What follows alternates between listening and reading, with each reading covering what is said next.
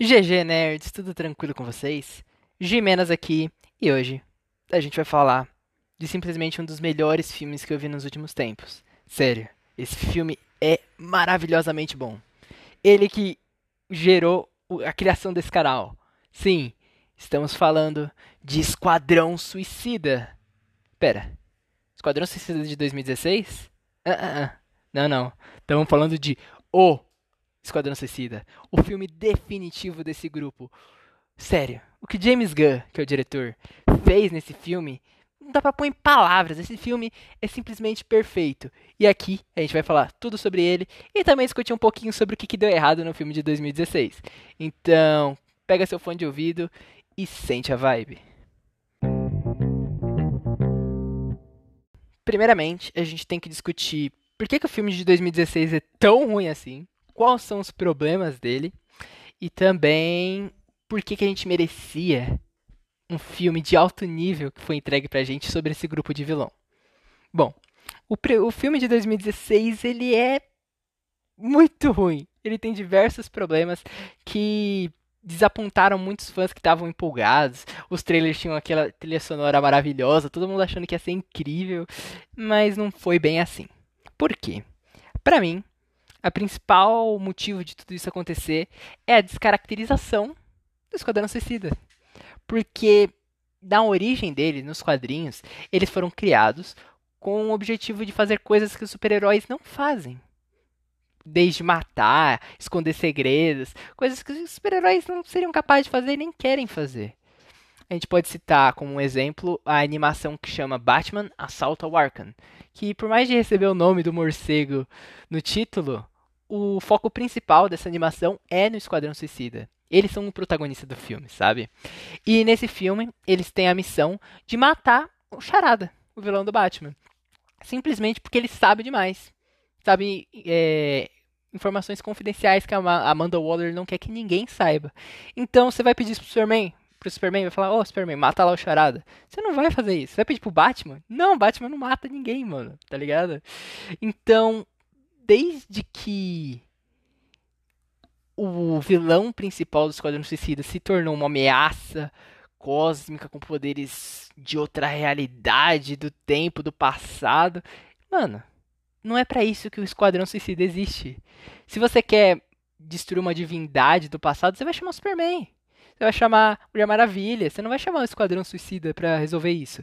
Grande problema do filme de 2016, para mim, pelo menos.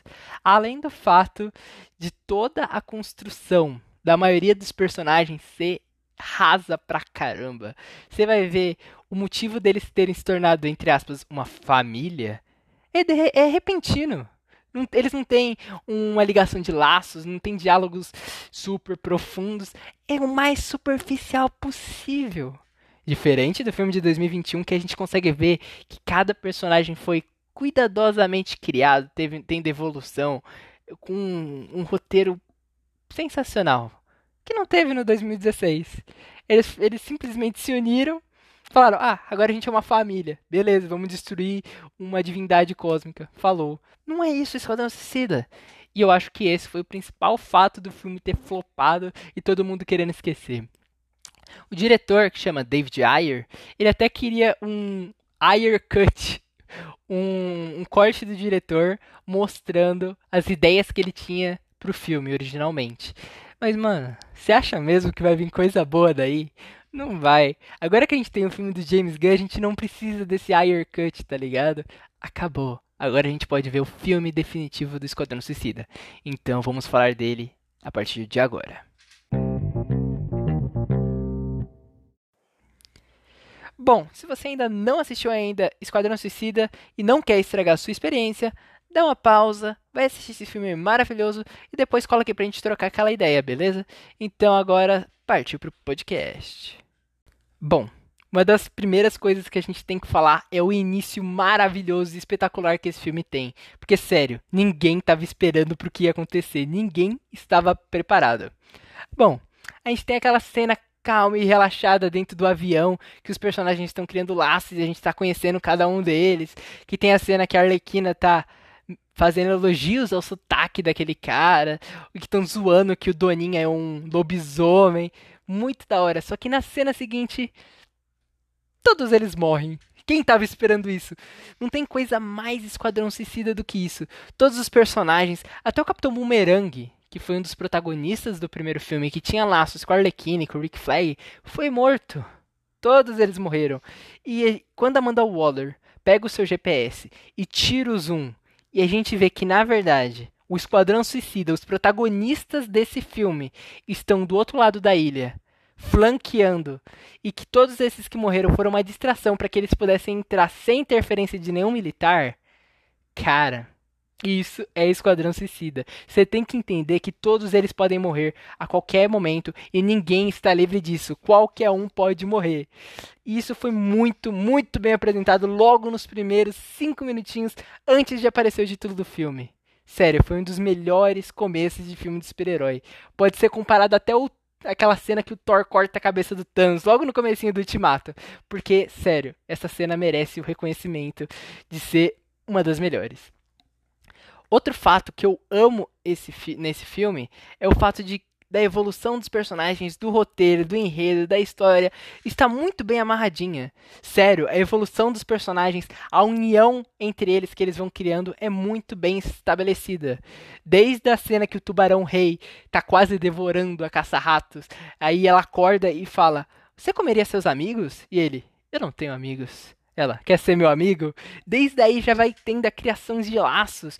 Ou o fato do sanguinário ver na caça-ratos uma figura da filha dele, que a filha dele que ele foi distante, que ele cometeu vários erros, uma chance dele se redimir e de proteger ela naquela missão suicida, tá ligado? Muito bem feito o laço entre os personagens. E também outra coisa que a gente pode ver é o passado dos personagens e como isso é apresentado pra gente. Porque pelo fato de serem vários protagonistas dividindo tela, se você fosse mostrar a história de cada um deles antes do filme começar, ia ser tipo um cursinho, você estudando para entender o filme, fazendo anotação. E não é bem assim, cara. Não precisa isso. Então, o, o, genial desse filme é que a história dos personagens é contada com o passar das cenas, com o passar da missão, com o passar dos tiroteios. Tudo é feito de uma forma muito dinâmica, que faz você que está assistindo querer saber mais, ficar curioso, e assim que descobre não é o suficiente, você quer saber mais e quer mais cenas assim. A gente pode citar, como por exemplo, o Bolinha que ele foi introduzido como um cara que solta bolinhas. E no meio do filme, a gente descobre que ele foi um experimento da mãe dele, que o Bolinha é um vírus de outra dimensão que colou nele. Então, tudo isso é feito de uma forma muito dinâmica a apresentação dos personagens. E a gente pode ver o ápice dessas ligações, dessas histórias que foram contadas quando o Sanguinário assume o manto de líder, assume aquele que dá ordens no Esquadrão Suicida, e quando eles estão lutando contra o Starro, ele pega tudo isso e fala: Nham Nham, tá vendo aquela estrela? Não, calma. Nanaui, tá vendo aquela estrela? É Nham Nham. Aí o tubarão vai lá e tenta morder a estrela. Bolinha, tá vendo quem é? É a sua mãe é muito, muito bem feita. O Arlequina, que pegou logo no começo do filme aquele espeto e tá especulando o que, que eu vou fazer com isso, para que, que isso serve, quando que eu vou usar. E no final ela recebe aquela mensagem divina de que ela precisa usar aquilo para furar o olho do Starro. E a caça-ratos manda os ratos para dentro do olho para finalizar o vilão. Cara, que dinâmica bem feita, que construção de grupo, onde cada um é importante muito legal. Você se preocupa com os personagens, você fica preocupado, será que ele vai morrer? Não, ele não mataria esse. Não, não é possível. E é muito legal. E a gente pode, pode ver que a Caça-Ratos é o coração do filme. Ela que, que une todo mundo, ela que faz o, o sanguinário é, perder o medo que ele tem de ratos, porque ele tinha esse medo causa de um passado traumático com o pai dele. Ela que faz ele perder esse medo e, e ele se levanta como líder do Esquadrão Suicida. É muito bonito de ver isso, é muito bonito ver essas cenas todas juntas nesse filme maravilhoso. Um negócio muito legal que eu queria comentar é o fato de que o Esquadrão Suicida bebe muito da fonte dos quadrinhos. Ele tenta ser o máximo fiel possível, trazer o máximo de fidelidade ao que foi apresentado nos quadrinhos pra gente. Isso é muito legal, é isso que os nerds querem ver. E também a gente pode ver uma participação especial de um dos quadrinistas da fase mais famosa do Esquadrão Suicida. Você viu ele? Eu acho que não, porque ele tava muito bem escondidinho. Sabe aquele cara que coloca a bomba no pescoço do sábio logo nos primeiros cinco minutinhos do filme? Bom, ele é esse quadrinista. E muito legal que ele fez uma participação, não é mesmo? Mas então, o que eu falo de ser fiel aos quadrinhos é ter cenas como, por exemplo, aquela que o sanguinário pega a arma do Coldre, coloca um amplificador, coloca uma mira, coloca um monte de dispositivo e aquela pistolinha no final se torna uma arma gigante. Bom, isso é quadrinhos. Acontece na vida real? Não, mas e daí? Isso que é o maravilhoso da cena. Ou como, por exemplo, aquela, aquela cena que o sanguinário tá no topo do prédio e os andares vão caindo um em cima do outro e no final ele dá de cara com o pacificador. Que coincidência, mas e daí? É quadrinhos, é o que a gente quer ver, é divertido e é muito legal ver isso. E também podemos ver o fato do, do figurino dos personagens, que eles são muito extravagantes, que nem nos quadrinhos. O fato do, do pacificador ter um uniforme todo vermelho com um, uma privada cromada na cabeça. Mano, é isso que a gente quer ver. Isso que é o legal. E eu acho que isso é muito diferente de como, por exemplo, os filmes do Zack Snyder. Porque os filmes do Zack Snyder, eles tentam ser o mais realista possíveis, tenta destoar um pouco dos quadrinhos e trazer os personagens para nossa realidade. Como o fato do Superman, o uniforme dele ser mais vinho e preto do que vermelho e azul. Ou o fato do Batman tentar matar as pessoas para se ajustar à realidade, porque na realidade seria necessário matar pessoas. Eu acho que os filmes são muito bem distantes. Eu acho um muito diferente do outro. Também podemos citar o fato de James Gunn priorizar mais o roteiro, umas cenas bem amarradinhas, bem fechadinhas, do que o Zack Snyder, que prefere cenas mais grandiosas, com alguns furos de roteiros para que as cenas sejam bonitas. Então eu vejo um pouco de distância entre elas. Tem até cenas do James Gunn que ele usa o fato de ser escrachado como comédia, como a cena que a gente tá vendo Esquadrão Suicida. Não é uma cena bonita. A gente pode ver, sei lá, o bumerangue tirando chiclete do sapato. Isso não é uma cena bonita, mas esse, esse recurso traz graça pro filme, sabe? E eu pude ver que nesse filme teve muita liberdade criativa pro James Gunn. Ele pôde escolher os personagens que ele quis, trabalhar o roteiro da forma que ele quis, e devido a isso, ele trouxe bastante da característica dele como diretor para esse filme. Porque a gente pode ver muita da cara, da, das marcas de diretor dele, como o fato do sangue que ele quis ser, utilizar bastante, ou piadas de um conteúdo mais adulto que ele geralmente coloca, e piadas com estranheza, como a gente pode citar a morte do Doninha, que ele morre afogado justamente porque ninguém perguntou ou fez teste se ele sabia nadar. É uma piada errada, mas é um humor muito característico dele e mostra a liberdade criativa que ele teve nesse filme. Diferente de filmes como Mulher Maravilha, Shazam e Aquaman, que eu sinto que não teve uma liberdade, teve um pouco mais de pressão por parte da parte corporativa da Warner, que queria mais dinheiro do que um filme bom. Então, filmes como Shazam, que não tem uma marca, uma característica muito forte, eu posso ver justamente o contrário em Esquadrão Suicida, que a gente pode perceber todas essas características provenientes do diretor, tendo que ele teve toda essa liberdade para trabalhar esses personagens mostrando que vale a pena dar liberdade para os diretores fazerem os filmes que eles quiserem. Isso é muito legal. E para quem não sabe, James Gunn ele foi diretor e roteirista de Guardiões da Galáxia 1 e Guardiões da Galáxia 2. E eu sinto uma certa semelhança com o filme do Esquadrão Suicida. Porque em Guardiões da Galáxia ele pegou personagens que ninguém conhecia, como um esquilo falante do espaço, ou uma árvore que só sabe falar eu sou Groot, e transformou em um dos personagens mais famosos, mais conhecidos e mais lucrativos para Marvel. E ele fez uma coisa muito parecida com o Esquadrão Suicida, porque ele pegou personagens como Bolinha, que tem o poder de jogar bolinha, Caça-Ratos 2, que ninguém sabia nem que existia o primeiro, e personagens que são a cópia do Pistoleiro, para quem não sabe, o Sanguinário e o Pacificador e o Pistoleiro são quase o mesmo personagem. Porque quando Amanda Waller estava descrevendo eles, era o quê? Um, uma criança que foi torturada pelo pai e que tudo na mão deles agora é uma arma mortal. É, um, é uma piada, justamente para eles serem quase a mesma figura.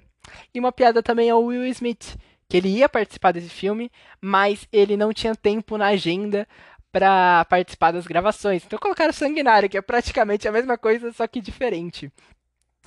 Então, esses personagens que ninguém conhecia e se tornaram os protagonistas desse filme maravilhoso, é como se James Gunn tivesse replicado o, o sucesso do Guardiões da Galáxia nesse Esquadrão Suicida. Ele fez a mesma fórmula dele, as mesmas loucuras que ele fez no Guardiões da Galáxia aqui no Esquadrão Suicida, com um pouquinho mais de liberdade, um pouquinho mais do uso das suas marcas.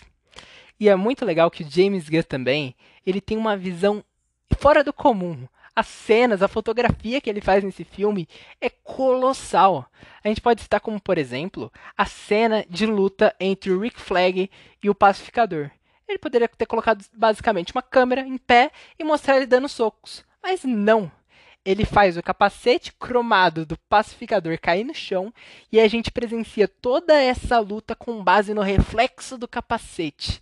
Nossa, mano, eu arrepio só de lembrar, porque isso é amor, esse filme. Isso traz uma dinâmica muito grande essa cena de luta.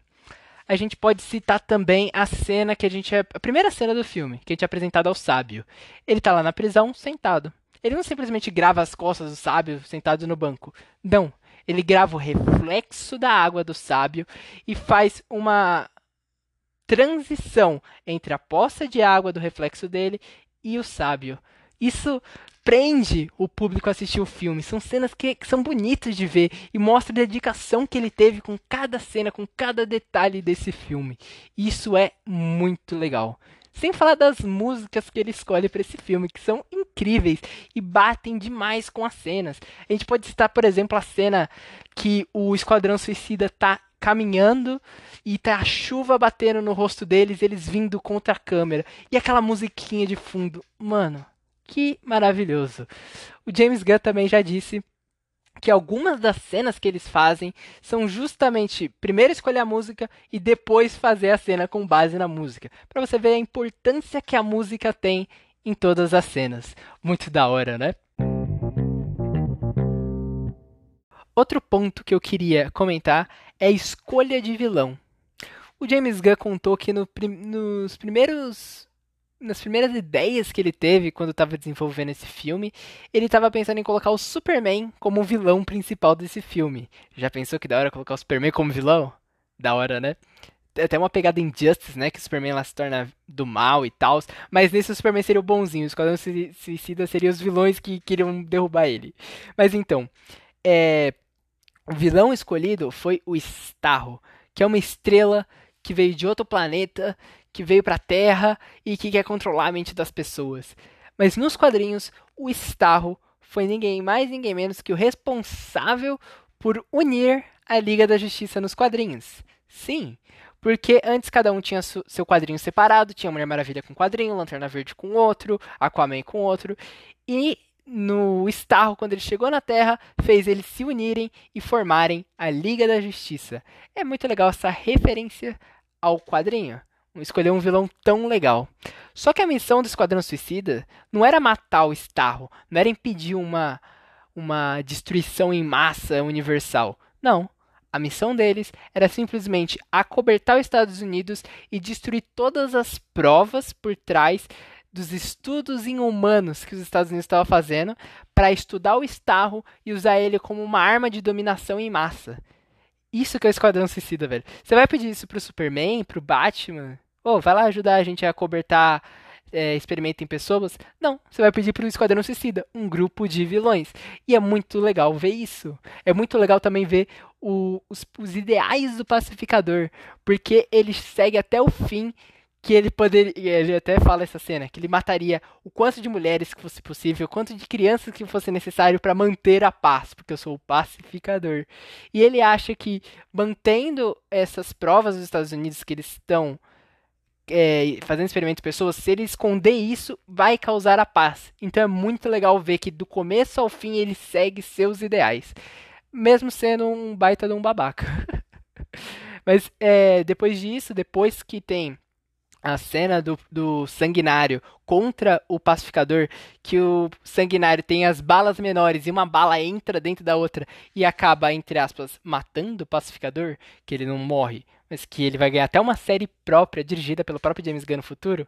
Mas após essa cena, a gente consegue ver o, o, o Starro sendo libertado, Esquadrão Suicida se vendo de mãos atadas, querendo salvar todas aquelas pessoas que estão sendo mortas, controladas mentalmente, eles querendo salvar, mas presos pela Amanda Waller.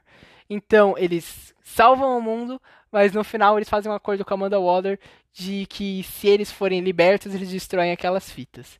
Muito legal ver o vilão que foi escolhido, porque ele foi escolhido e a forma com que o Esquadrão Suicida lidou com isso. Da forma, porque eles não são heróis, eles são vilões. E é muito legal ver isso. Ufa, eu acho que eu me empolguei demais nesse podcast. Fiquei até sem ar e falei gritando porque eu tô muito empolgado com esse filme. E eu espero que vocês tenham gostado da minha análise, gostado de tudo que eu falei, que eu falei do filme de 2016, falei desse, falei do, do diretor, falei das cenas, falei tudo que eu tava com vontade de falar. Espero que vocês tenham gostado, espero que vocês tenham entendido.